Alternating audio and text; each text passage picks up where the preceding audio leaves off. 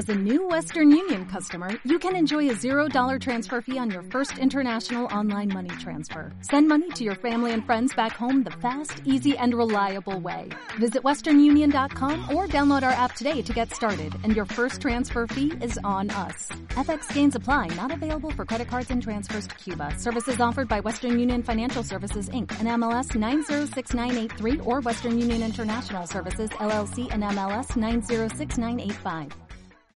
Bienvenidos a la clase de esta semana. Estamos de regreso con Malaquías.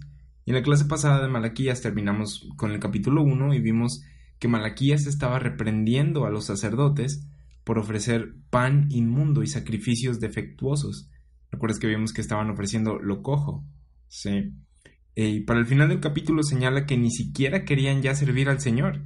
Dice en Malaquías 13, 14 que los sacerdotes decían, oh, qué fastidio es esto Dice, y trajisteis lo hurtado, o cojo, o enfermo, y presentasteis ofrenda. ¿Aceptaré yo eso de vuestra mano? dice Jehová. Maldito el que engaña, el que teniendo machos en su rebaño, promete y sacrifica a Jehová lo defectuoso, lo dañado.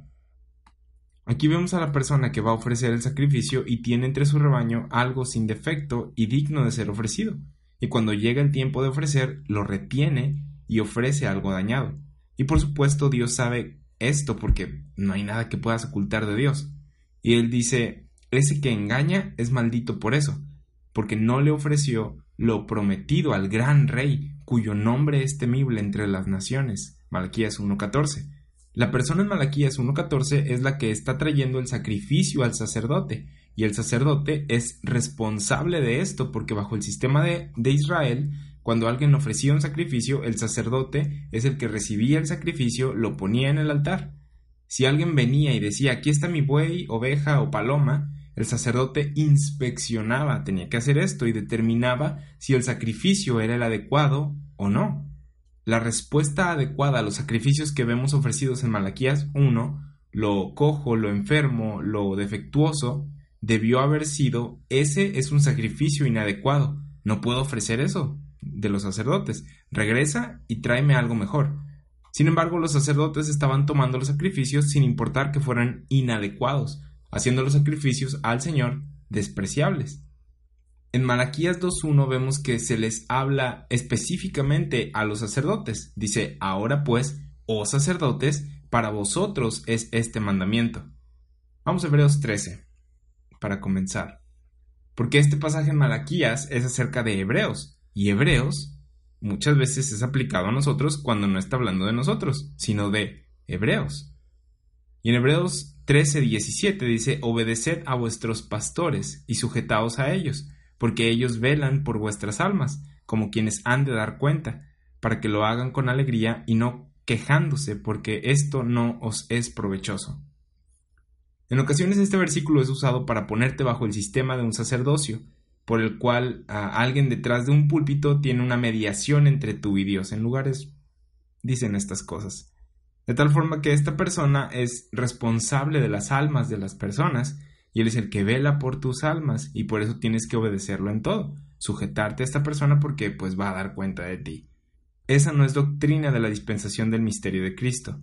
Eso no es para hoy. Sin embargo, vemos esto sucediendo con Malaquías 1.14 y Malaquías 2.1 Estamos viendo esto de Hebreos 13 suceder. Alguien viene a ofrecer un sacrificio y el sacerdote debió haber dicho no, el Señor no va a aceptar esto. Y los sacerdotes no estaban haciéndolo, así que los sacerdotes eran responsables por los sacrificios que se ofrecían, al igual que la persona trayendo el sacrificio era responsable. Por eso dice maldito el que engaña en Malaquías 1.14 principalmente el sacerdote, porque si el sacerdote, que tenía la responsabilidad de conocer y enseñar la ley, no explicaba lo que un sacrificio adecuado era, nadie sabría qué traer exactamente. ¿Ves cómo estaban velando por las almas de los israelitas? Si el sacrificio no era bueno, no había perdón. Si el sacrificio era bueno, había perdón. Ahora los levitas eran los maestros de la ley y se supone que debían estar comunicando la ley a todos los demás en el pueblo de Israel. Hebreos 13 tiene una aplicación perfecta para hebreos yendo a un reino que tenían gente gobernándolos responsables de que siguieran la ley, sacerdotes. No tiene sentido tener a alguien en esa posición bajo la dispensación de la gracia, donde somos miembros del cuerpo de Cristo y no hay obras que sean necesarias porque Cristo hizo toda la obra para la salvación. No hay un sacerdote o mandamientos requeridos para tener una posición correcta delante de Dios. Tenemos toda bendición espiritual ahora mismo en los lugares celestiales en Cristo. Tenemos una operación diferente a ese tiempo. Mientras tanto, en Malaquías 2.1 el sacerdote debía explicar la maldición al que trajera la ofrenda errónea. Y solo para aclarar, ninguno de nosotros es un sacerdote. Es importante que veas esto porque muchas personas dicen que los pastores son sacerdotes y las personas trayendo sacrificios somos nosotros. Ahora esto de sacerdotes en Malaquías debería de llevarnos a Éxodo 19. Aquí Dios ya había sacado a Israel de Egipto, ya habían cruzado el mar rojo. Y en Éxodo 19, versículos 5 y 6 dice, Ahora pues, si diereis oído a mi voz, y guardaréis mi pacto, vosotros seréis mi especial tesoro sobre todos los pueblos, porque mía es toda la tierra. Y vosotros me seréis un reino de sacerdotes y gente santa. Estas son las palabras que dirás a los hijos de Israel. Dios quería que toda la nación fuese un reino de sacerdotes, toda una nación de sacerdotes entre Dios y las demás naciones. Los sacerdotes son mediadores y el plan de Dios era que Israel fuera una nación de sacerdotes para los gentiles que hicieran mediación entre Dios y los gentiles. Dentro de la nación de Israel, Dios estableció una tribu para que fueran los sacerdotes dentro de la nación. Números 1.47. Vamos a cubrir aspectos de esta separación de los levitas por Dios. Vamos a identificar quiénes son los sacerdotes. El libro de números comienza algo seco por los censos de las diferentes tribus de Israel y todo esto. Pero después de que pasas todo esto de los censos, el libro trata con la historia del pueblo de Israel vagando en el desierto. Y en números 1.47 dice, pero los levitas, según la tribu de sus padres, no fueron contados entre ellos, entre los demás, ah, las demás tribus. Los levitas no fueron contados con las otras tribus de Israel, de la misma manera que la nación de Israel no era contada entre las demás naciones. Los levitas eran una tribu de Israel que no era contada entre las demás tribus no se les había dado la misma herencia que a las demás naciones, no tenían una tierra, tenían una posición especial de privilegio en la nación. Números 1.48 al 51 dice, porque habló Jehová a Moisés diciendo, solamente no contarás la tribu de Leví, ni tomarás la cuenta de ellos entre los hijos de Israel, sino que pondrás a los levitas en el tabernáculo del testimonio y sobre todos sus utensilios, y sobre todas las cosas que le pertenecen. Ellos llevarán el tabernáculo y todos sus enseres, y ellos servirán en él, y acamparán alrededor del tabernáculo. Si estudias los capítulos que hablan acerca de los sacerdotes y dónde y cómo debían vivir, tenías el tabernáculo en medio, los levitas vivían alrededor del tabernáculo y tres tribus viviendo hacia cada diferente dirección, punto cardinal, norte, sur, este y oeste. Los levitas no eran contados entre ellos, estaban en el centro, alrededor del tabernáculo tenían el privilegio de ministrar en el tabernáculo, tenían el privilegio de edificarlo, empacarlo, moverlo, y había unos que ministraban dentro de él. Este era el privilegio del sacerdocio levítico. En Malaquías 2.1, a quienes se dirige Malaquías es a estos sacerdotes. Nunca se referiría a ti. Podrías incluso hablar de Israel como nación de sacerdotes, pero tú no eres Israel. Malaquías, siendo un libro dirigido a Israel, les está hablando en este capítulo y versículo específicamente a los sacerdotes levitas.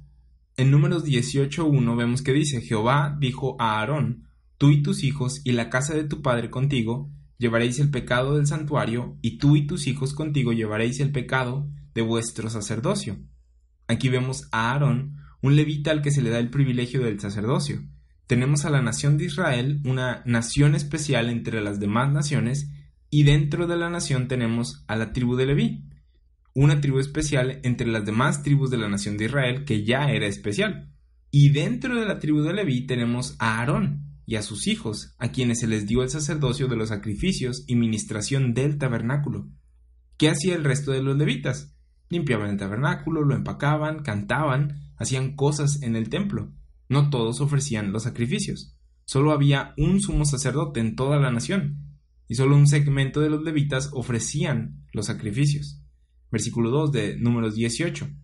Y a tus hermanos también, la tribu de Leví, la tribu de tu padre, haz que se acerquen a ti y se junten contigo y te servirán. tú y tus hijos contigo serviréis delante del tabernáculo del testimonio. Los demás levitas apoyaban a la familia de Aarón con sus tareas sacerdotales. Versículo 3 y 4 de números 18. Y guardarán lo que tú ordenes y el cargo de todo el tabernáculo, mas no se acercarán a los utensilios santos ni al altar, para que no mueran ellos y vosotros. Se juntarán pues contigo y tendrán el cargo del tabernáculo de reunión en todo el servicio del tabernáculo. Ningún extraño se ha de acercar a vosotros. Puedes continuar leyendo tú en número 18 y verás las responsabilidades de los levitas, específicamente la familia de Aarón. A estos es a los que Malaquías 2 les está hablando. Ahora muchos comentarios dicen que ya que el Antiguo Testamento no está en operación, nosotros somos los que reemplazamos a estos sacerdotes levíticos, y si no tú, los pastores. Ambas ideas están equivocadas, y ambas ideas vienen de Primera de Pedro 2.9. Aquí muchos se descarrilan en este versículo. Pedro escribe Primera de Pedro después de la muerte y resurrección de Jesús, y Pedro ministra el Evangelio del Reino al pueblo de Israel. Sabemos esto por Pedro, Primera de Pedro 1.1 que dice Pedro, apóstol de Jesucristo, a los expatriados de la dispersión en el Ponto, Galacia, Capadocia, Asia y Bitinia. Este es Israel. Es la misma audiencia de Santiago 1.1. Santiago 1.1 dice Santiago, siervo de Dios y del Señor Jesucristo, las doce tribus que están en la dispersión. Salud. Pedro dice expatriados, gente sin patria.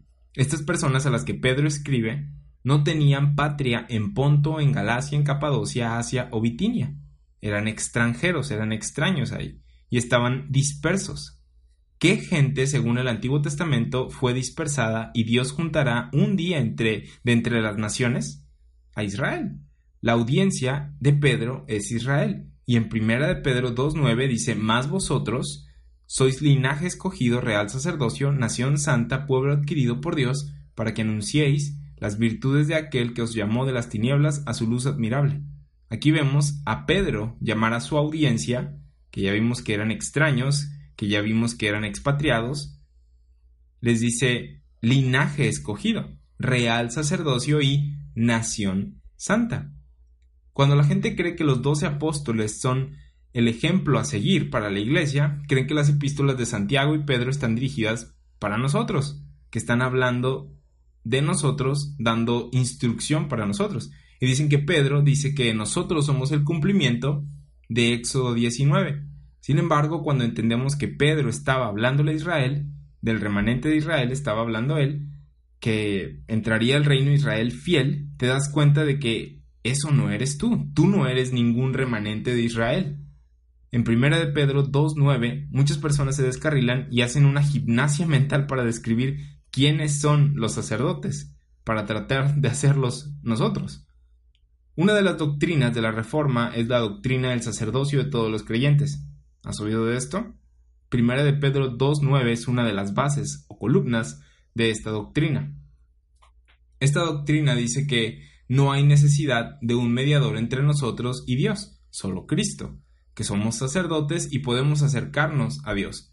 Y aunque eso es cierto, la terminología es errónea. No somos sacerdotes, somos embajadores. Sí podemos acercarnos a Dios por medio de Cristo, mas no somos una nación santa, somos el cuerpo de Cristo. Algunas personas dicen, como había sacerdotes en el pasado, nosotros somos los sacerdotes del presente. Pedro dice, mas vosotros sois. Sin embargo, ¿quiénes son estos vosotros? Los expatriados en la dispersión, los que no tienen patria, en Ponto, en Galacia, en Capadocia, el remanente de Israel. Cuando la gente cree que somos esos vosotros de los que está hablando Pedro, de repente somos hechos real sacerdocio o nación santa, cuando no es así. No somos una nación santa, somos un cuerpo, un cuerpo que no está conformado de una nación sino de muchas. En el cuerpo de Cristo no hay judío ni gentil. Pablo nunca dice que somos real sacerdocio, él nunca nos describe como sacerdotes. Ahora estamos hablando de estas cosas para encaminarnos al tema de la clase y darnos cuenta de quién es la audiencia de Malaquías en Malaquías 2.1, que dice, ahora pues, oh sacerdotes, para vosotros es este mandamiento. Y estamos viendo que nosotros no somos estos sacerdotes. Versículo 2, Malaquías 2.2, dice, si no oyereis y si no decidís de corazón dar gloria a mi nombre, ha dicho Jehová de los ejércitos, enviaré maldición sobre vosotros y maldeciré vuestras bendiciones, y aún las he maldecido porque no os habéis decidido de corazón. Este es el mandamiento del versículo 1, y el mandamiento es una maldición para los sacerdotes si no cambian lo que están haciendo, si no deciden de corazón darle gloria a Dios. Dios está pronunciando una maldición sobre los sacerdotes. En la Biblia nos damos cuenta de que nadie desprecia más a los religiosos que se quieren autojustificar que Dios. Hay gente que dice no puedo juntarme con esas personas religiosas hipócritas que los días del servicio ponen una cara y el resto de la semana muestran otra. ¿Sabías que Dios odia a las personas religiosas también?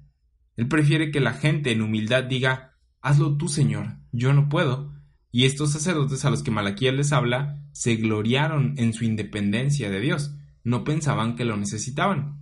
Vimos esto en el capítulo 1. Aquí dice, si no decidís de corazón, y Deuteronomio 10:12 dice, Israel, que pide Jehová tu Dios de ti, sino que lo ames y sirvas con todo tu corazón y con toda tu alma. Debían circuncidar su corazón, Deuteronomio 10:16. Y estas personas no estaban haciéndolo. Dice, y si no decidís de corazón dar gloria a mi nombre. Esto es lo mismo que Jesús dijo en Mateo, Marcos, Lucas y Juan. ¿Recuerdas Juan 20:31?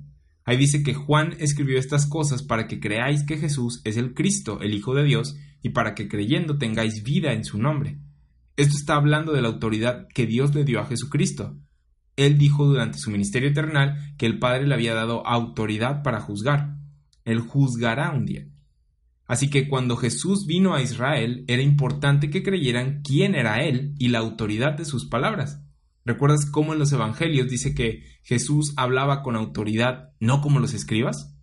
Marcos 1.22 nos dice esto y se admiraban de su doctrina, porque les enseñaba como quien tiene autoridad y no como los escribas. ¿Quiénes eran estos escribas? A quienes se les había dado el trabajo de enseñar y preservar la palabra de Dios. A los levitas, a los sacerdotes. Entonces, tenemos a los levitas que debían de ser los maestros de la ley y de repente llega este hombre de Nazaret y está enseñando con autoridad, no como los escribas. Los levitas habían dejado su responsabilidad dada por Dios. En Malaquías 2.2 dice, si no oyereis y si no decidís de corazón dar gloria a mi nombre, ¿recuerdas que en las clases pasadas de Malaquías hablamos de cómo Israel estaba deshonrando el nombre de Dios? Dios les dijo, tengo una carga contra ustedes, que desprecian mi nombre y ellos respondieron, ¿en qué lo hemos hecho? Y hablamos de cómo no necesariamente estaban usando el nombre de Dios para maldecir, sino que al no obedecer lo que Dios les estaba instruyendo, estaban menospreciando su nombre.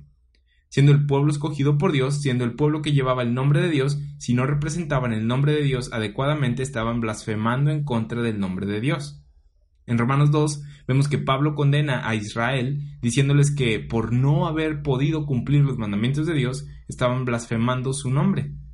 Obviamente no podían cumplirlos perfectamente, pero estaban los sacrificios para el perdón. Entonces, si no deciden dar gloria al nombre de Dios, dice Dios, enviaré maldición sobre vosotros, les dice estos sacerdotes, y maldeciré vuestras bendiciones, y aún las he maldecido. Dios les dice, si no me glorifican, los voy a maldecir.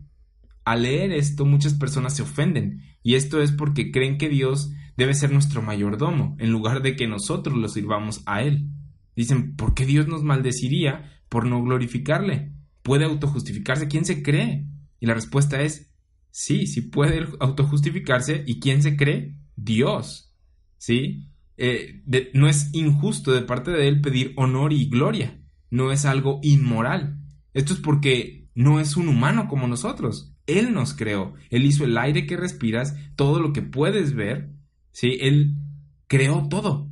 Un ejemplo sería un niño con sus padres, y es un ejemplo muy, muy vago y en realidad no se compara. Pero, ¿por qué un padre demandaría obediencia de un hijo? Porque él es su padre o su madre, y ellos, su padre y madre, lo hicieron, lo crearon, entre comillas. ¿Sí? ¿Por qué un jefe demanda obediencia? Porque hay un contrato en el que se supone que cumplas las órdenes de tu jefe. De la misma manera, Israel firmó un contrato con Dios y tenía que cumplirlo. Así que no es algo malo el que Dios demande gloria de las cosas que Él creó, porque son suyas. Hay gente que argumenta que esto es malo, dando el ejemplo de si no me glorificas te mato. Y sí, a nivel humano es incorrecto. Yo no tengo posesión de mi vecino o vecina, pero Dios sí. Dios es diferente al hombre. Dios está por encima de nosotros. Ahora, la maldición de la que se habla aquí, en el versículo 2, no es algo que les haya llegado por sorpresa. Dios les había explicado que esto sucedería desde hace mucho tiempo atrás. En Éxodo, cuando Dios les da el pacto a los hijos de Israel y les dijo, si me obedecen los bendigo, si me desobedecen los maldigo, ¿están de acuerdo con los términos? Ellos dijeron, sí. Entonces la maldición de la que Dios habla en Malaquías te lleva al pacto que Dios había hecho con Israel y era según la ley y ellos habían aceptado los términos. Vamos a segunda de Crónicas 29. Aquí entramos en medio del reino de Ezequías, uno de los pocos reyes buenos en la historia de Israel. Dice que él comenzó a reinar a los 25 años de edad y que cuando comenzó su reinado comenzó a ser limpia, a limpiar la casa. Quitó a gente que estaba en posiciones erróneas y destruyó ídolos. Y en segunda de Crónicas 29, 2 al 7 leemos que Ezequías hizo lo correcto ante los ojos o lo recto ante los ojos de Jehová, conforme a todas las cosas que había hecho David su padre. En el primer año de su reinado, en el mes primero, abrió las puertas de la casa de Jehová y las reparó, e hizo venir a los sacerdotes y levitas y los reunió en la plaza oriental, y les dijo, Oídme levitas, santificaos ahora y santificad la casa de Jehová, el Dios de vuestros padres, y sacad del santuario la inmundicia porque nuestros padres se han rebelado y han hecho lo malo ante los ojos de Jehová nuestro Dios, porque le dejaron y apartaron sus rostros del tabernáculo de Jehová y le volvieron las espaldas, y aún cerraron las puertas del pórtico y apagaron las lámparas, no quemaron incienso, ni sacrificaron holocausto en el santuario al Dios de Israel. No habían estado haciendo las cosas que Dios les pidió. Comienza a arreglar la cosa aquí Ezequías, y lo primero que hace es llamar a los sacerdotes, no podías hacer nada en el templo sin los sacerdotes. No podías tener culto a Dios sin el sacerdote. Ezequías trajo a los levitas y les dijo voy a limpiar este lugar y ustedes me van a ayudar porque son levitas. ¿Ves la importancia de los sacerdotes? ¿Ves la importancia de los levitas? En ese entonces, en ese momento. Para reanudar la relación con Dios bajo el programa de Israel, debían tener a los sacerdotes ahí. Si el sacerdote no hacía lo que le correspondía, maldiciones venían sobre la nación, y podemos ver esas maldiciones listadas en la ley, como en Deuteronomio. Deuteronomio es la segunda vez que la ley es dada al pueblo de Israel antes de que entraran a la tierra prometida. Y en Deuteronomio 28:15 dice, pero acontecerá, si no oyeres la voz de Jehová tu Dios, para procurar cumplir todos sus mandamientos y sus estatutos que yo te intimo hoy, que vendrán sobre ti todas estas maldiciones y te alcanzarán. Esto es parte de la ley y es algo que oyeron y con lo que estuvieron de acuerdo.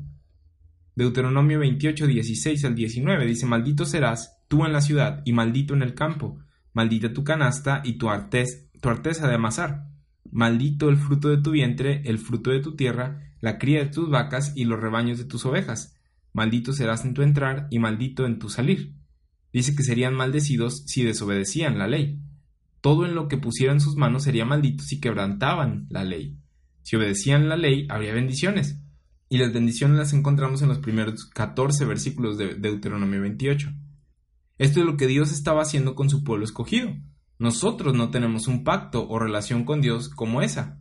En Deuteronomio 28, a partir del versículo 21, se continúan listando las maldiciones por desobedecer la ley. Y si le echas un vistazo a la historia de Israel, vemos que estas cosas de Deuteronomio 28 se cumplieron por haber quebrantado la ley, el pueblo de Israel. En otros lugares les decía, un día serán llevados por sus enemigos y regresarán, y, si aún no quieren obedecer, esto les va a suceder. Malaquías no fue escrito en el tiempo en el que fue la primera maldición que se cumplió, o en el que se cumplió la primera maldición, sino como por la quinta maldición. ¿Cómo? Si lees Levítico 26, lo que te dije tiene más sentido. Levítico 26 habla de las diversas maldiciones que Dios prometió por la desobediencia. En este capítulo lees que entre cada maldición Dios les dice varias veces, si no se arrepienten los voy a castigar una vez más, y peor. Y cada maldición era peor que la anterior. Mira, Levítico 26, 14, 16 dice, pero si no me oyereis ni hiciereis todo estos mis mandamientos, y si desdeñareis mis decretos y vuestra alma menospreciare mis, mis estatutos, no ejecutando todos mis mandamientos e invalidando mi pacto, yo también haré con vosotros esto. Enviaré sobre vosotros terror, extenuación y calentura, que consuman los ojos y atormenten el alma, y sembraréis en vano vuestra semilla, porque vuestros enemigos la comerán. Esto le sucedió a Israel inmediatamente que entran a la tierra prometida. Levítico 26:18 Y si aún con estas cosas no me oyereis, yo volveré a castigaros siete veces más por vuestros pecados. Dios los castiga y espera a ver qué hacen. En jueces ves esto repetirse una y otra vez. Dios los bendecía, se rebelaban contra Dios, Dios enviaba un ejército enemigo para destruirlos, se arrepintieron y Dios los volvió a bendecir.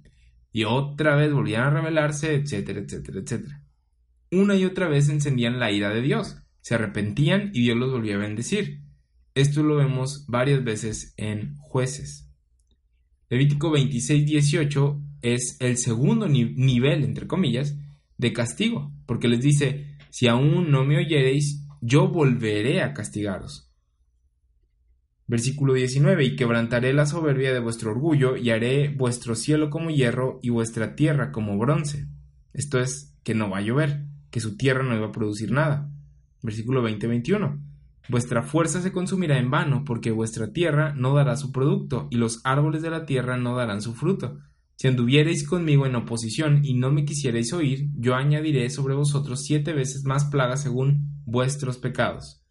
Este es el tercer nivel de castigo. Estas maldiciones no sucedieron todas al mismo tiempo, sucedieron gradualmente, progresivamente. Después tendremos una clase en la que hablaremos de las maldiciones y los lugares en la historia de Israel en los que se cumplieron. Levítico 26. Por ejemplo, la historia de Eliseo y los niños que fueron asesinados por osos por haberse burlado de su calvicie. ¿Por qué está esta historia en la Biblia? Eso no fue un evento que sucedió así nada más. Levítico 26 habla de eso. Levítico 26, versículo 22. Enviaré también contra vosotros bestias fieras que os arrebaten a vuestros hijos y destruyan vuestro ganado y os reduzcan en número y vuestros caminos sean desiertos. Esto sirvió de señal de que un cambio había sucedido era una señal de que Israel estaba rechazando a Dios y sus palabras y otro nivel de castigo había sido activado. Hay cosas en Levítico 26 que nos ayudan a discernir cómo Dios operaba bajo el programa de Israel. El que Israel fuera tomado cautivo y esparcido entre las naciones fue profetizado desde Levítico 26. Este es el cuarto o quinto nivel de castigo. El primer nivel fue que se enfermarían en su tierra, que no tendrían el fruto de la tierra cuando lo quisieran. Después es que habría hambre en la tierra. Y para el quinto nivel de castigo ya ni siquiera están en su tierra. Va empeorando el castigo progresivamente. Malaquías fue escrito después de que habían sido tomados cautivos al pueblo de Israel. Fueron llevados a Babilonia y, otros lugares. Los asirios los llevaron a las diez tribus a otros lugares. Ya habían sido destruidos. Dios los había regresado ya y aún continuaban quebrantando la ley. Hay muchas cosas que se pueden mencionar acerca de Levítico 26 y después vamos a hacer una clase acerca de eso. Pero al final de los castigos vemos que en Levítico 26 Dios dice que no olvidaría su pacto con Abraham, Isaac y Jacob, que si confesaban sus pecados los regresaría a su tierra. Es por eso que vemos en 1 de Juan 1.9 que Juan, apóstol de la circuncisión, Galatas 2.9, le dijo a su audiencia que si confesaban sus pecados, Dios es fiel y justo para perdonar.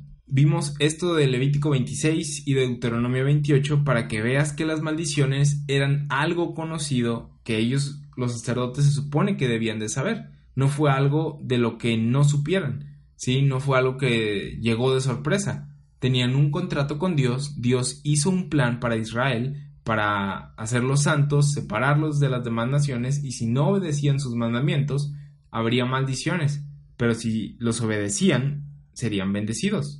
Malaquías 2.2 Si no oyereis y si no decidís de corazón dar gloria a mi nombre, ha dicho Jehová de los ejércitos, enviaré maldición sobre vosotros y maldeciré vuestras bendiciones, y aún las he maldecido, porque no os habéis decidido de corazón.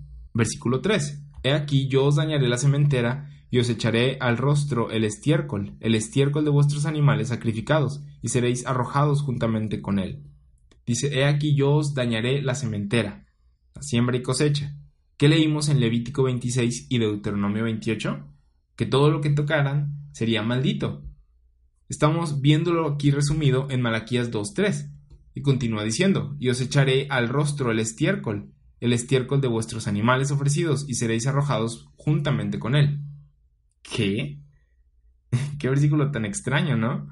Vamos a las epístolas de Pablo y vemos que tenemos toda bendición espiritual en los lugares celestiales en Cristo, Efesios 1.3, y aquí en Malaquías 2.3 dice que Dios le va a echar estiércol en la cara a las personas, a estos sacerdotes. ¿Qué onda con esto? La razón por la que este versículo parece extraño es porque no estudiamos el Antiguo Testamento lo suficiente. No estamos familiarizados con la manera en la que Dios operaba en el pasado con su pueblo.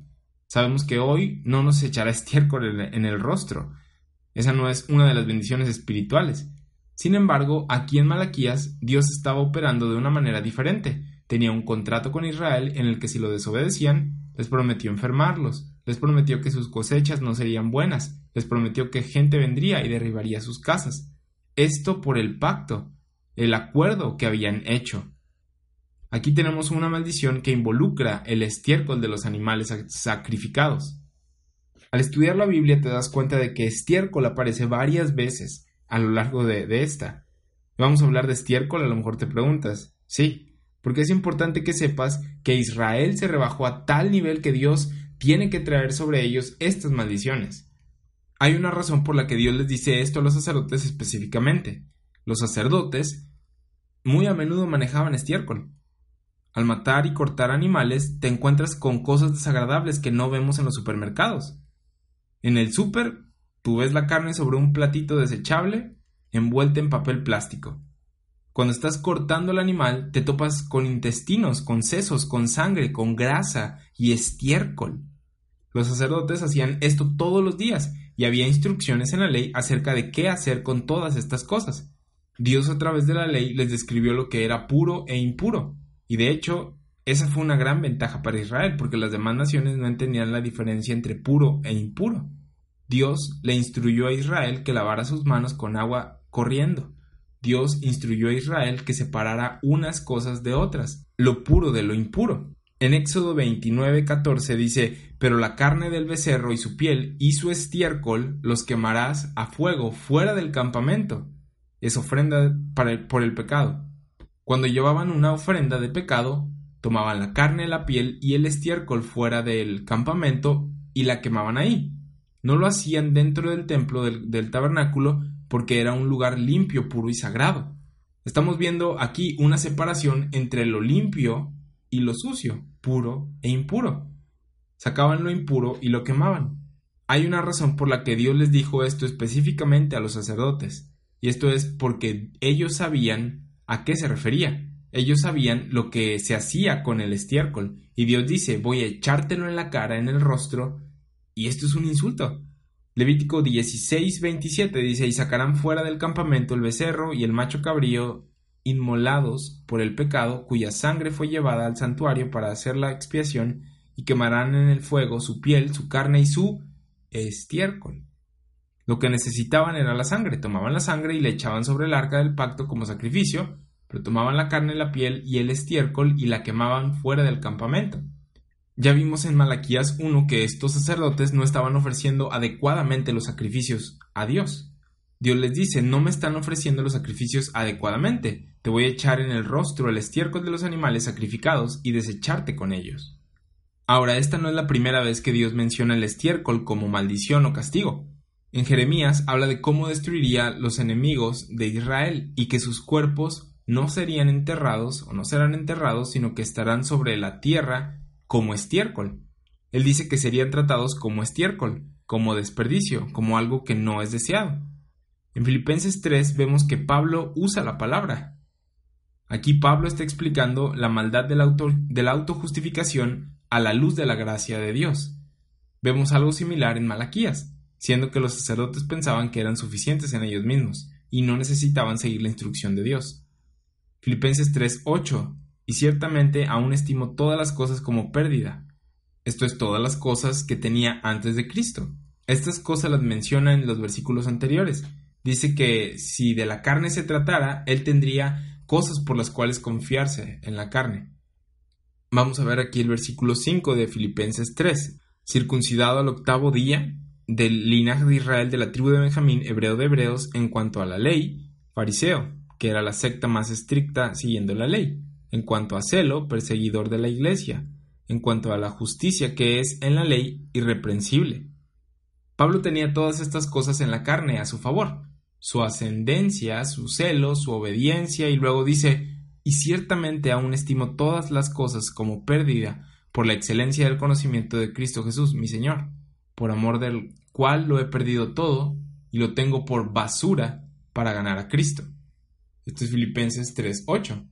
La Reina Valera Antigua dice, y ciertamente aún reputo todas las cosas pérdida por el eminente conocimiento de Cristo Jesús mi Señor, por amor del cual lo he perdido todo y téngolo por estiércol o lo tengo por estiércol para ganar a Cristo. ¿Por qué dice eso? Porque bajo el programa de Israel el estiércol era lo que se echaba fuera del campamento y se quemaba, no era algo que necesitaran. Y Pablo dice eso acerca de sí mismo. Él dice, todas las cosas que yo era son estiércol, no tienen valor, no las necesito. Solo la sangre de Cristo derramada por mí es lo que significa algo, lo que tiene valor. Y puedes ver esa sombra en el Antiguo Testamento. Esto es enseñanza espiritual, ¿sí? No estamos relacionados con el programa de Israel, pero puedes ver por qué Pablo utiliza esta palabra. Él conocía la ley, él sabía lo que la ley decía acerca del estiércol, y dijo, mi vida y yo, siendo hebreos, es estiércol comparado con lo que Cristo hizo por mí. Es lo mismo en Malaquías 2.3, cuando Dios dijo, He aquí, yo os dañaré la cementera y os echaré al rostro el estiércol, el estiércol de, vuestras, de vuestros animales sacrificados. El estiércol no debía estar en los animales sacrificados, tenía que ser quitado. Pero estos sacerdotes estaban ofreciendo mal los sacrificios y ni siquiera eran dignos de ser sacerdotes. No separaban lo puro de lo, impuro. Les continúa diciendo, y seréis arrojados juntamente con él, con el estiércol. Ellos serían contados como estiércol, sus animales sacrificados, sus ofrendas, sus sacrificios. Dios dice, no los quiero. Todo lo que hacen me es como estiércol. Serán arrojados y consumidos por el fuego junto con el estiércol. Veremos esto en el capítulo 3, donde un refinador vendrá purgando y purificando a Israel con fuego. Versículo 4 dice, y sabréis que yo os envié este mandamiento para que fuese mi pacto con Leví, ha dicho Jehová de los ejércitos. Ya hablamos del sacerdocio en número 18, y cómo los levitas eran esa tribu a la que Dios le dio el privilegio de servir en el tabernáculo y mediar entre Dios e Israel. En este versículo dice, y sabréis que yo os envié este mandamiento para que fuese mi pacto con Leví. Malaquías menciona la promesa que Dios le había dado a los levitas acerca de su responsabilidad. Y lo hace para avergonzar a estos sacerdotes porque no están viviendo según sus responsabilidades. Versículo 5. Mi pacto con él fue de vida y de paz, las cuales cosas yo le di para que me temiera, y tuvo temor de mí, y delante de mi nombre estuvo humillado. Versículo 6. La ley de verdad estuvo en su boca, e iniquidad no fue hallada en sus labios en paz y en justicia anduvo conmigo y a muchos hizo apartar de la iniquidad. Versículo 7. Porque los labios del sacerdote han de guardar la sabiduría, y de su boca el pueblo buscará la ley, porque mensajero es de Jehová de los ejércitos. Este es uno de los lugares en Malaquías, cuyo nombre significa mensajero, en los que habla de los mensajeros que los sacerdotes levitas debían ser. Y aparentemente hay un problema, estos sacerdotes no estaban comunicando apropiadamente lo que Dios quería que Israel hiciera. Vamos a ver más adelante que habían hecho tropezar a muchos en la ley, corrompieron el pacto de Leví.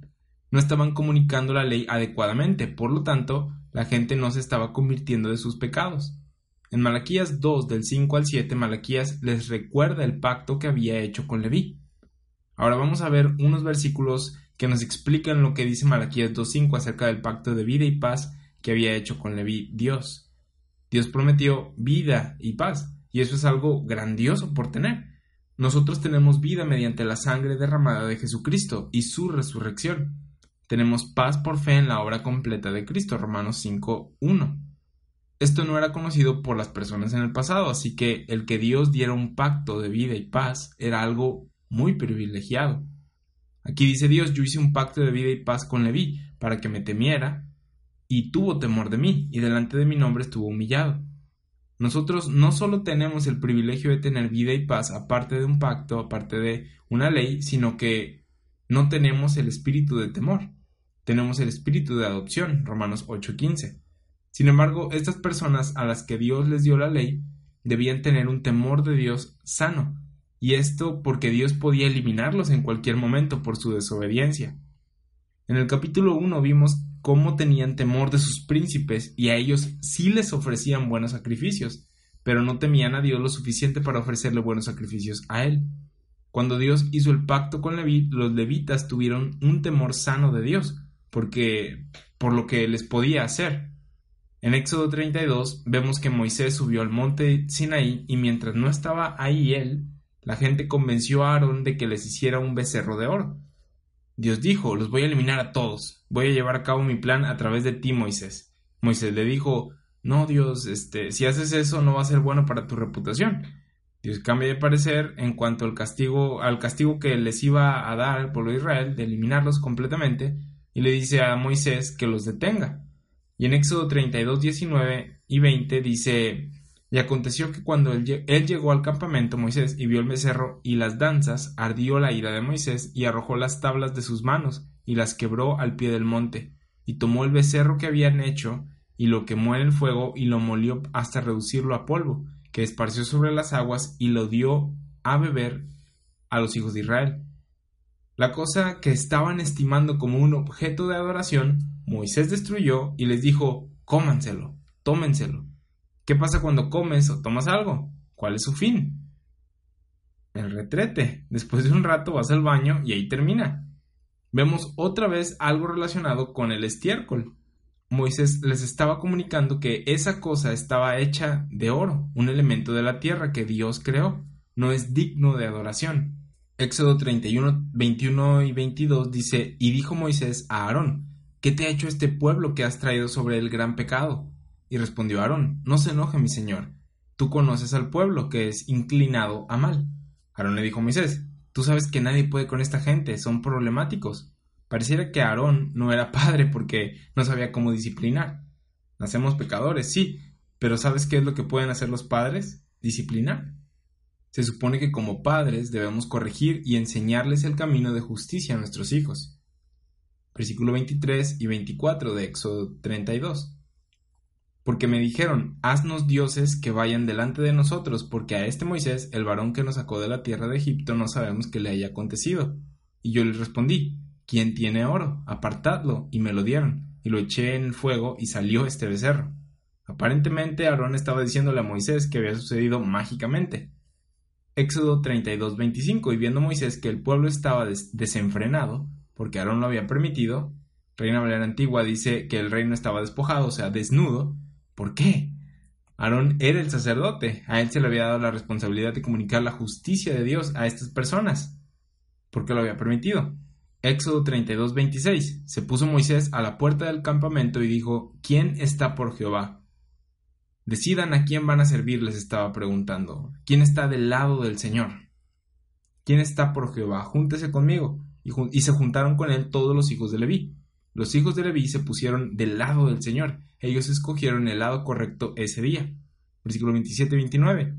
Y él les dijo, así ha dicho Jehová, el Dios de Israel, poned cada uno su espada sobre su muslo, pasad y volved de puerta a puerta por el campamento y matad cada uno a su hermano, y a su amigo, y a su pariente. Y los hijos de Leví lo hicieron conforme al dicho de Moisés, y cayeron del pueblo en aquel día como tres mil hombres. Entonces Moisés dijo, Hoy os habéis consagrado a Jehová, pues cada uno se ha consagrado en su Hijo y en su hermano, para que de él dé bendición hoy sobre vosotros. Moisés dio un ultimátum diciendo, los que vayan a servir a Dios de este lado, por favor. Y los levitas fueron de ese lado porque temieron a Dios más que los demás y por encima de lo demás. A lo largo de la historia de Israel, los levitas que temieron a Dios comunicaban lo correcto cuando Israel quería desviarse y como consecuencia habría castigo. Dios les dio el privilegio de ser esos mensajeros. Vamos a números 25.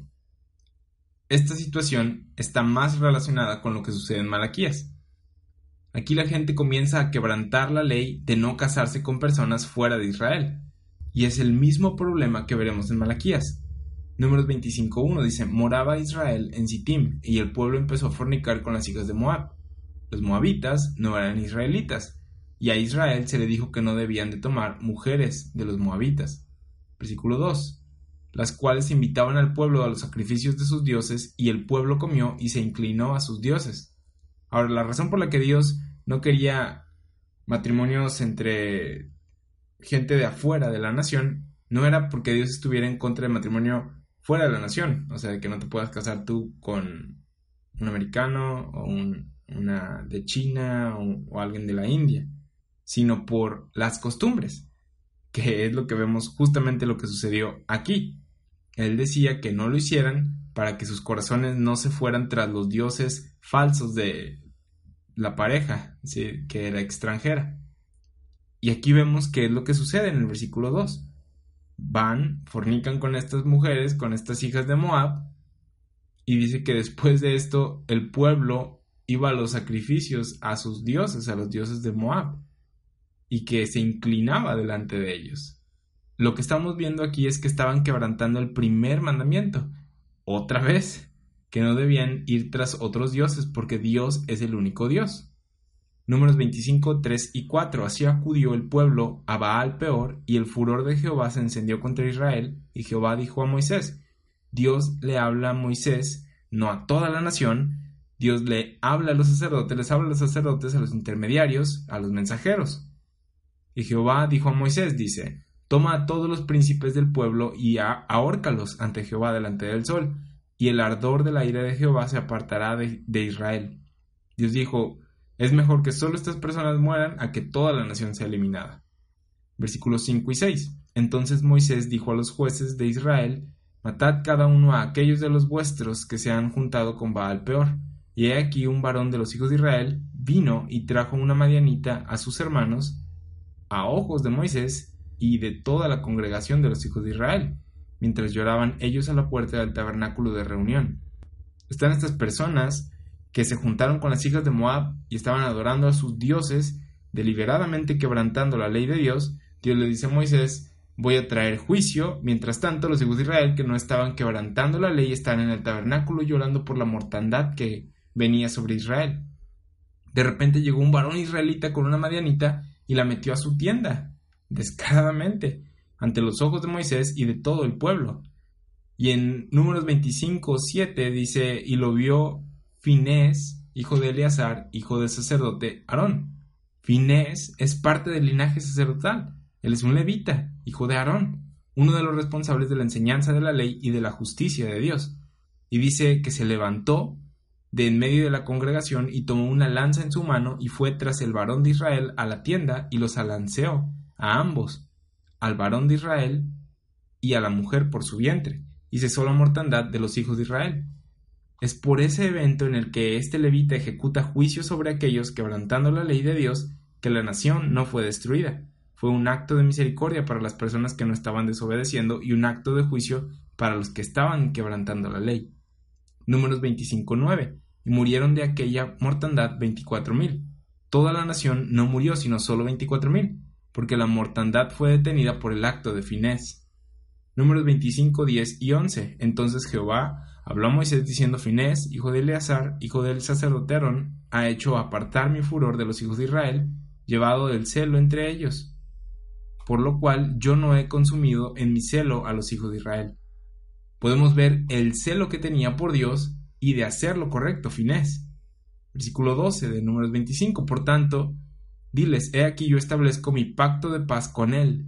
Aquí está el pacto del que Malaquías habla Versículo 12 y 13 dice, Por tanto, diles, he aquí yo establezco mi pacto de paz con él, y tendrá él y su descendencia después de él el pacto del sacerdocio perpetuo, por cuanto tuvo celo por su Dios e hizo expiación por los hijos de Israel.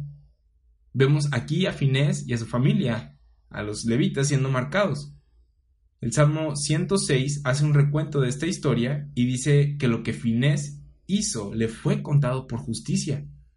Salmo 106, 28, 31. Se unieron asimismo a Baal peor y comieron los sacrificios de los muertos. Provocaron la ira de Dios con sus obras y se desarrolló la mortandad entre ellos. Entonces se levantó Finés e hizo juicio y se detuvo la plaga, y le fue contado por justicia de generación en generación para siempre. Esto es porque obedeció el mandamiento de Dios de ejecutar juicio sobre, sobre el pecado como sacerdote. El mandamiento no fue dado a toda la nación, era un grupo de personas en la nación el que debía comunicar la ley, ofrecer sacrificios y ejecutar juicio. Entonces, en números 25 vemos el pacto de paz y la promesa de vida. El Salmo 106 dice que su obediencia al mandamiento de Dios le fue contado por justicia. Lo que estamos viendo es que los levitas recibieron un pacto especial de Dios, el pacto levítico. Este es un pacto aparte del pacto mosaico en el que la nación tenía que cumplir los mandamientos dados por Dios, o sea, la ley. Este es un pacto específicamente con los levitas, y se les dio por su obediencia en Éxodo 31 y en Números 25. Ahora en Deuteronomio 33 vemos que se está dando una bendición a cada tribu de Israel. Y vamos a leer la parte dirigida a los levitas, porque ahorita estamos hablando acerca de ellos. Deuteronomio 33, 8. A Leví dijo, tu Tumim y tu Urim sean para tu varón piadoso, a quien probaste en Masá, con quien contendiste en las aguas de Meriba quien dijo de su padre y de su madre, nunca los he visto, y no reconoció a sus hermanos, ni a sus hijos conoció, pues ellos guardaron su palabra, tus palabras, y cumplieron tu pacto. ¿Qué es lo que está diciendo? Dice que cuando la gente estaba murmurando durante el evento de la primera vez que Moisés golpeó la roca para que saliera agua, aparentemente hubo gente en la tribu levítica que miró a su propia familia y dijo Yo no conozco a esta gente murmuradora. ¿Por qué dijeron esto? Porque estaban murmurando en contra de Dios. Y dijeron, no voy a hacer eso yo, voy a temer a Dios aunque mi padre, madre o hermanos no lo hagan. Y dice en Deuteronomio 33:10, que debido a eso ellos enseñarán tus juicios a Jacob y tu ley a Israel, pondrán el incienso delante de ti y el holocausto sobre tu altar. A los levitas se les dio este privilegio porque habían probado que eran los que temían a Dios verdaderamente. Versículo 11. Bendice a Jehová lo que hicieren y recibe con agrado la obra de sus manos, hiere los lomos de sus enemigos y de los que lo aborrecieron, para que nunca se levanten. Esta es la bendición que Dios le da a Leví, como Malaquías 2 dice. Fue debido a su reverencia, temor y obediencia a Dios que hizo el pacto con ellos, Dios, de vida y paz. Para cuando llegamos a Malaquías ya no están haciendo eso, ya no estaban honrando a Dios, no lo obedecían, lo cual muestra que no tenían temor de él. Dios les dice, yo hice pacto con Leví, voy a maldecirlos a ustedes, levitas, por amor a Leví, ustedes no lo merecen. Y esto lo vamos a ver un poquito más en Romano 9, no todo el que es Israel es israelita. En Deuteronomio 17 vemos los diferentes privilegios que Leví tenía y las tareas que los sacerdotes tenían que cumplir, específicamente relacionado con la comunicación del propósito de Dios para, para Israel. En Deuteronomio 33 vimos que ellos debían enseñar la ley a Israel. Y en Deuteronomio 17, versículos 8 al 10, vemos, de la autoridad, ah, vemos la autoridad del sacerdote, que lo que él indique, lo que él diga, eso es lo que se va a hacer. A los levitas se les dio el privilegio de juzgar. Cuando en Israel no podían discernir qué hacer ante alguna situación según la ley, los levitas eran la autoridad final. Ellos serían los jueces y debían obedecer lo que decían, la ley. Esto significa que los sacerdotes levitas debían tener buen juicio, debían conocer la ley. ¿Qué pasa si no leían la ley? Su juicio sería parcial, ¿no? Habría acepción de personas, favorecerían al que diera el sacrificio más grande, ¿no? Ellos debían de ser capaces de hacer un juicio justo. Esto es lo mismo que Jesús dijo durante su ministerio terrenal. Él les dijo a los escribas y fariseos que hicieran juicios justos. ¿Por qué? Porque ellos tenían la posición para hacerlo. Sin embargo, no lo estaban haciendo. Hacían acepción de personas. Deuteronomio 17:18 dice, y cuando se siente sobre el trono de su reino, este siendo el rey de Israel, dice entonces escribirá para sí en un libro una copia de esta ley. Un requisito para cada rey de Israel era hacer una copia de la ley. Imagínate escribir a mano la Biblia. Te tomaría algo de tiempo, pero habría sido por toda la Biblia y meditado en lo que dice por más de unos segundos, ¿no? El rey tenía que hacer esto, debía estudiar la ley y hacerse una copia. Ahora, el punto que estamos buscando está en las siguientes palabras de lo que acabamos de leer. ¿Dónde estaba la ley? Dice, escribirá para sí un libro, una copia de esta ley, del original que está al cuidado de los sacerdotes levitas. El libro de la ley, la historia, los profetas, los salmos, fue dado a los levitas para que lo preservaran, para que lo guardaran, para que lo cuidaran. Hubo ocasiones en la historia de Israel en las que se perdió el libro de la ley. ¿Quién lo perdió? ¿A quiénes se les dio la tarea de cuidar la ley? A los levitas, a los sacerdotes levitas. Era su responsabilidad. Ellos debían enseñar la ley, juzgar según la ley y preservar la ley, las palabras de Dios. Esos eran los privilegios que tenían. Un buen ejemplo de esto es Esdras. En Esdras 7 vemos que comienza con la genealogía de Esdras y vemos que era un escriba, descendiente de Aarón, primer sacerdote. Esdras era un levita. Ahora, probablemente te has preguntado, ¿por qué hay genealogías en la Biblia? Porque Dios hizo pactos y promesas con ciertas personas y no sabrías a quiénes pertenecen a menos que supieras quiénes fueron sus padres. Es por eso que Pablo dice que en esta dispensación las genealogías son inútiles en primera de Timoteo, porque cualquiera puede ser salvo por gracia aparte de su genealogía. Pero en aquel tiempo, si Esdras era un levita, era parte de un pacto especial que Dios había hecho con Leví. Podía participar de él o perderlo como los sacerdotes en Malaquías. Esdras 7 del 1 al 5 dice pasadas estas cosas en el reinado de Artajerjes, rey de Persia, Esdras, hijo de Seraías, hijo de Azarías, hijo de Hilcías, hijo de Salum, hijo de Sadoc, hijo de Aitob, hijo de Amarías, hijo de Azarías, hijo de Merayot, hijo de Seraías, hijo de Uzi, hijo de Buki, hijo de Abisúa, hijo de Finés. ¿Te acuerdas de él? El de la lanza. Hijo de Eleazar, hijo de Aarón, primer sacerdote. Esdras era un levita de la familia de Aarón. Él era un levita de levitas. Esdras 7:6 dice, Este Esdras subió de Babilonia. Era escriba diligente en la ley de Moisés, que Jehová Dios de Israel había dado, y le concedió el rey todo lo que pidió porque la mano de Jehová su Dios estaba sobre Esdras. ¿Por qué era un escriba? Porque era un levita, era su privilegio. Esdras 7:10 porque Esdras había preparado su corazón para inquirir la ley de Jehová y para cumplirla, y para enseñar en Israel sus estatutos y decretos. Ese es un buen levita, ese es un buen sacerdote. Y aquí podemos ver que quería hacer las responsabilidades que vimos que se les dieron a los levitas en Deuteronomio 17. Esto no es lo mismo que los sacerdotes en Malaquías estaban haciendo. Vamos al Salmo 19. ¿Sí? La ley es poderosa, y te digo esto sabiendo que acabamos de tener clases en Romanos o de Romanos en las que hablamos de la debilidad y de la incapacidad de la ley para salvarnos, y que la gracia es mucho más poderosa que la ley. Sin embargo, la ley es poderosa. La ley enseña justicia. No nos enseña la justicia de solo por fe, pero sí enseña la rectitud y la justicia de Dios. La ley tiene el poder de convertir a la gente de sus pecados. Es algo intimidante. Esta dice, si no me cumples, te mueres y eso asusta. La gente bajo la ley decía, no voy a hacer eso que la ley dice que no haga porque si no, porque si lo hago, pues me muero. Y en el Salmo 19.7 dice, la ley de Jehová es perfecta. ¿No leímos esto también en Romanos 7.12? Pablo diciendo la ley es perfecta. La ley es perfecta, sin embargo, el que sea perfecta no significa que pueda salvar a alguien. Continúa diciendo que la ley convierte el alma, aquí en el Salmo 19. ¿Cómo? Tienes a alguien que quiere pecar, le enseñas la ley y lo que ésta dice, sus mandamientos y sus juicios, y por miedo puede convertir a esa persona y que ésta diga, ya no quiero pecar. No hace nada para pagar por el pecado de la persona, pero puede hacer que la persona diga, ya no quiero pecar, no me quiero ir al infierno. Y eso es algo bueno. No deberías querer ir al infierno. Y Dios ofrece salvación aparte de la ley, Romanos 3:21, mediante la completa obra de Cristo. Salmo 19.7 El testimonio de Jehová es fiel que hace sabio al sencillo. La ley enseña sabiduría. Salmo 19 versículos 8 y 9 Los mandamientos de Jehová son rectos, que alegran el corazón. El precepto de Jehová es puro, que alumbra los ojos. El temor de Jehová es limpio, que permanece para siempre. Los juicios de Jehová son verdad, todos justos. La ley es algo poderoso. El Salmo 119, el salmo más largo de todos, es una alabanza a la ley y lo que ésta puede hacer. David dice que no olvidaba la ley de Dios.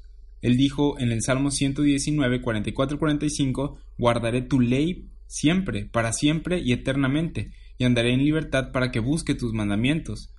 Fíjate lo que dice, guardando la ley voy a andar en libertad. Santiago dijo algo similar, la ley de la libertad. Pablo es el que dice la ley o estar bajo la ley es esclavitud. Pero lo que está diciendo aquí David es de que andando en la ley va a andar en libertad. Por ejemplo, si hoy cumples la ley, no vas a ser arrestado. Si cumplías la ley en el programa de Israel, Dios no te maldecía. Andar bajo la ley daba libertad del castigo del pecado. Nosotros sabemos que tenemos libertad de la muerte no por hacer bien o cumplir la ley, sino por fe en la obra de Cristo. Somos libres de nuestro viejo hombre, libres de la condenación, libres del pecado y de la muerte. Tal como la ley tenía el poder para convertir el alma, Santiago 5:19, 20 dice, Hermanos, si alguno de entre vosotros se ha extraviado de la verdad y alguno le hace volver, sepa que el que haga volver al pecador del error de su camino, salvará de muerte un alma y cubrirá multitud de pecados. ¿Cómo es que alguien en el contexto que Santiago escribe, Nuevo Testamento, Nuevo Pacto, puede hacer que el pecador vuelva de su error? Enseñando la ley, diciéndole, aquí está la ley, la quebrantaste, viene juicio, y eso convierte el alma. Hace que la persona diga, ya no quiero pecar. Y eso es arrepentimiento, un cambio de mentalidad. El siguiente paso, según Santiago, es meterlos al nuevo pacto. Vamos a 1 Samuel 2. La historia de 1 Samuel 2 la vimos en la clase pasada, y es la historia de los hijos de Elí, los hijos malvados de Elí, del sacerdote. Cuando ofrecían sacrificios, a ellos no les importaba la ley de Dios, como a los sacerdotes de Malaquías. Metían un tenedor en medio del sacrificio y sacaban un pedazo para ellos y decían mío. Y si alguien no quería darles el sacrificio, ellos decían que lo iban a tomar por la fuerza. Los sacerdotes estaban amenazando físicamente a las personas si no les daban lo que querían. Eran personas malvadas y estaban ofreciendo mal los sacrificios.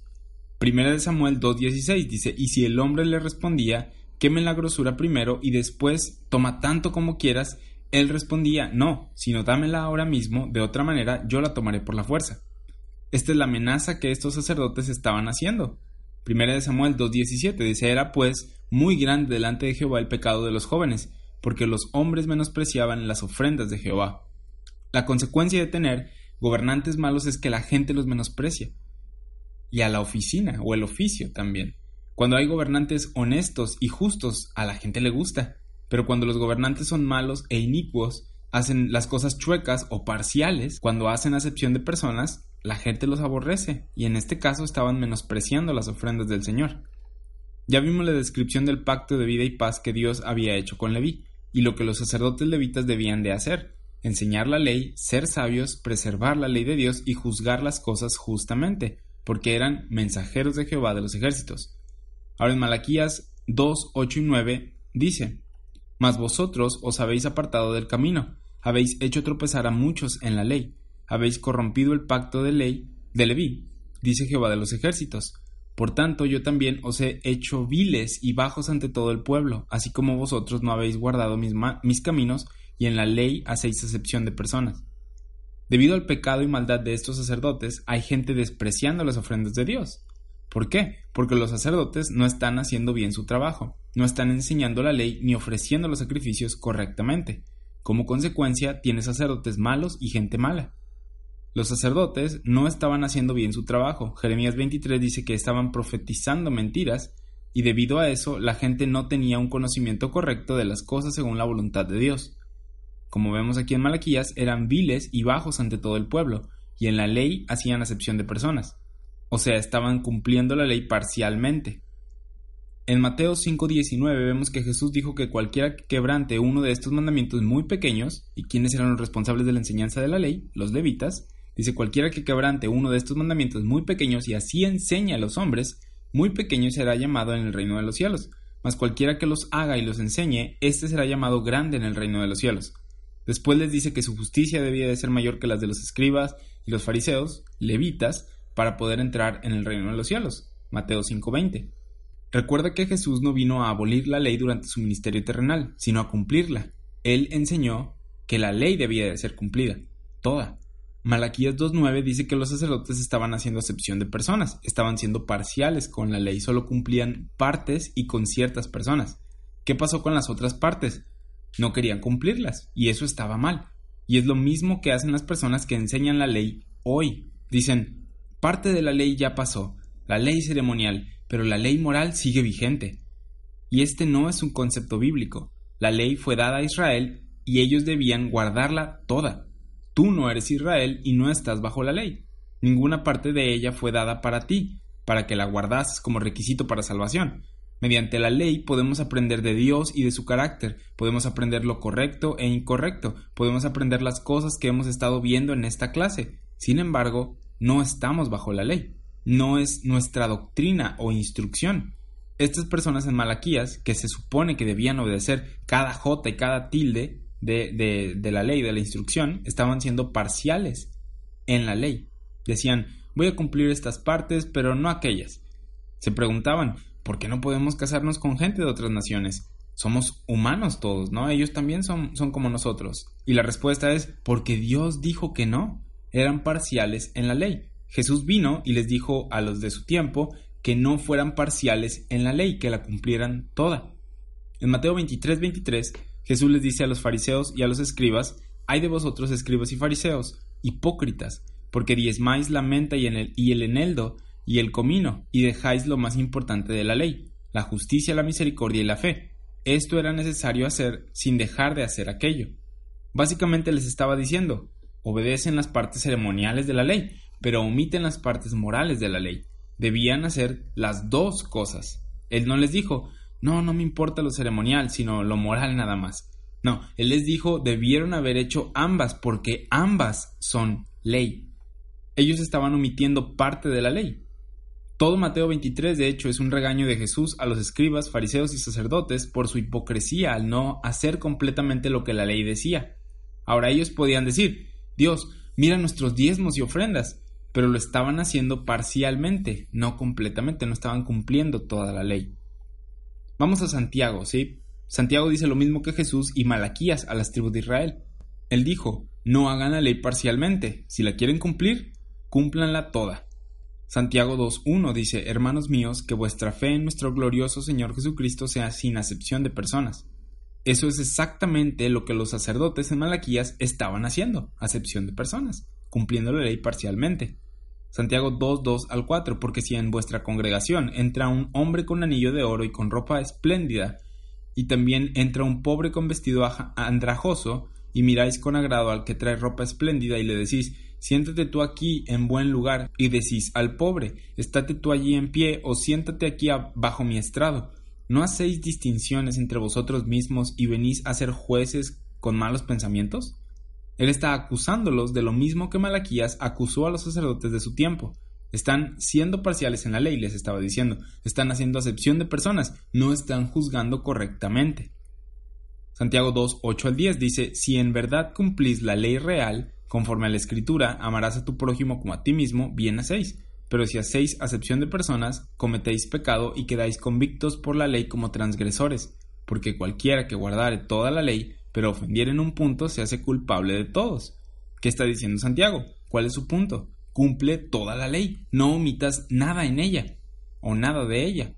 Santiago 2, 11, 13. Porque el que dijo no cometerás adulterio también ha dicho no matarás. Ahora bien, si cometes adulterio pero matas, ya te has hecho transgresor de la ley. Así hablad y así haced, como los que habéis de ser juzgados por la ley de la libertad, porque juicio sin misericordia se hará con aquel que no hiciere misericordia, y la misericordia triunfa sobre el juicio. No debían de ser parciales con la ley, sino que debían cumplirla toda. Regresamos a Malaquías 2, versículo 10. Dice, ¿no tenemos todos un mismo Padre? ¿No nos ha creado un mismo Dios? ¿Por qué pues nos portamos deslealmente el uno contra el otro, profanando el pacto de nuestros padres? Esto está hablando de Dios, el Padre de Israel. En la primera pregunta, Mateo 6, Padre nuestro que estás en los cielos, santificado sea tu nombre. Ahora Dios es nuestro Padre, pero piensa en el momento en el que se estaba escribiendo este libro de Malaquías. El misterio de Cristo no había sido revelado aún. Dios estaba lidiando exclusivamente a través de Israel. Los gentiles eran bendecidos a través de Israel. Dios llamó a Israel, Él creó la nación, así que Él es su Padre, Él los engendró. Entonces, si todos tenían un mismo Padre y un mismo Dios había creado la nación, ¿por qué estos sacerdotes estaban haciendo acepción de personas? ¿Por qué estaban dándole privilegio a ciertas personas y a otras no? ¿Por qué no estaban juzgando justamente? Es la pregunta. ¿Por qué no estaban juzgando equitativamente? ¿Por qué estaban portándose desleales, profanando el pacto de sus padres? Y la respuesta está en Juan 8:44. No todos tenían fe, no todos tenían la misma obediencia, no todos tenían el mismo Padre. Sabemos que todos venimos de Dios, que creó a Adán y Eva, y de estos nacimos toda la humanidad, y sabemos que Dios es el creador de la nación de Israel, sin embargo, no todos los que descienden de Israel son israelitas. Romanos 9:6. No todos en Israel son el Israel que recibe las promesas de Dios. ¿Quién es el Israel que recibe las promesas de Dios? El remanente de Israel. Eso es lo que Malaquías comienza a presentar aquí. Todos tienen un padre, sin embargo, están siendo desleales. Estos sacerdotes no son los que entrarán al reino prometido. Jesús tuvo la misma discusión con los escribas y fariseos durante su ministerio terrenal. Juan 8:41 dice, Vosotros hacéis las obras de vuestro Padre.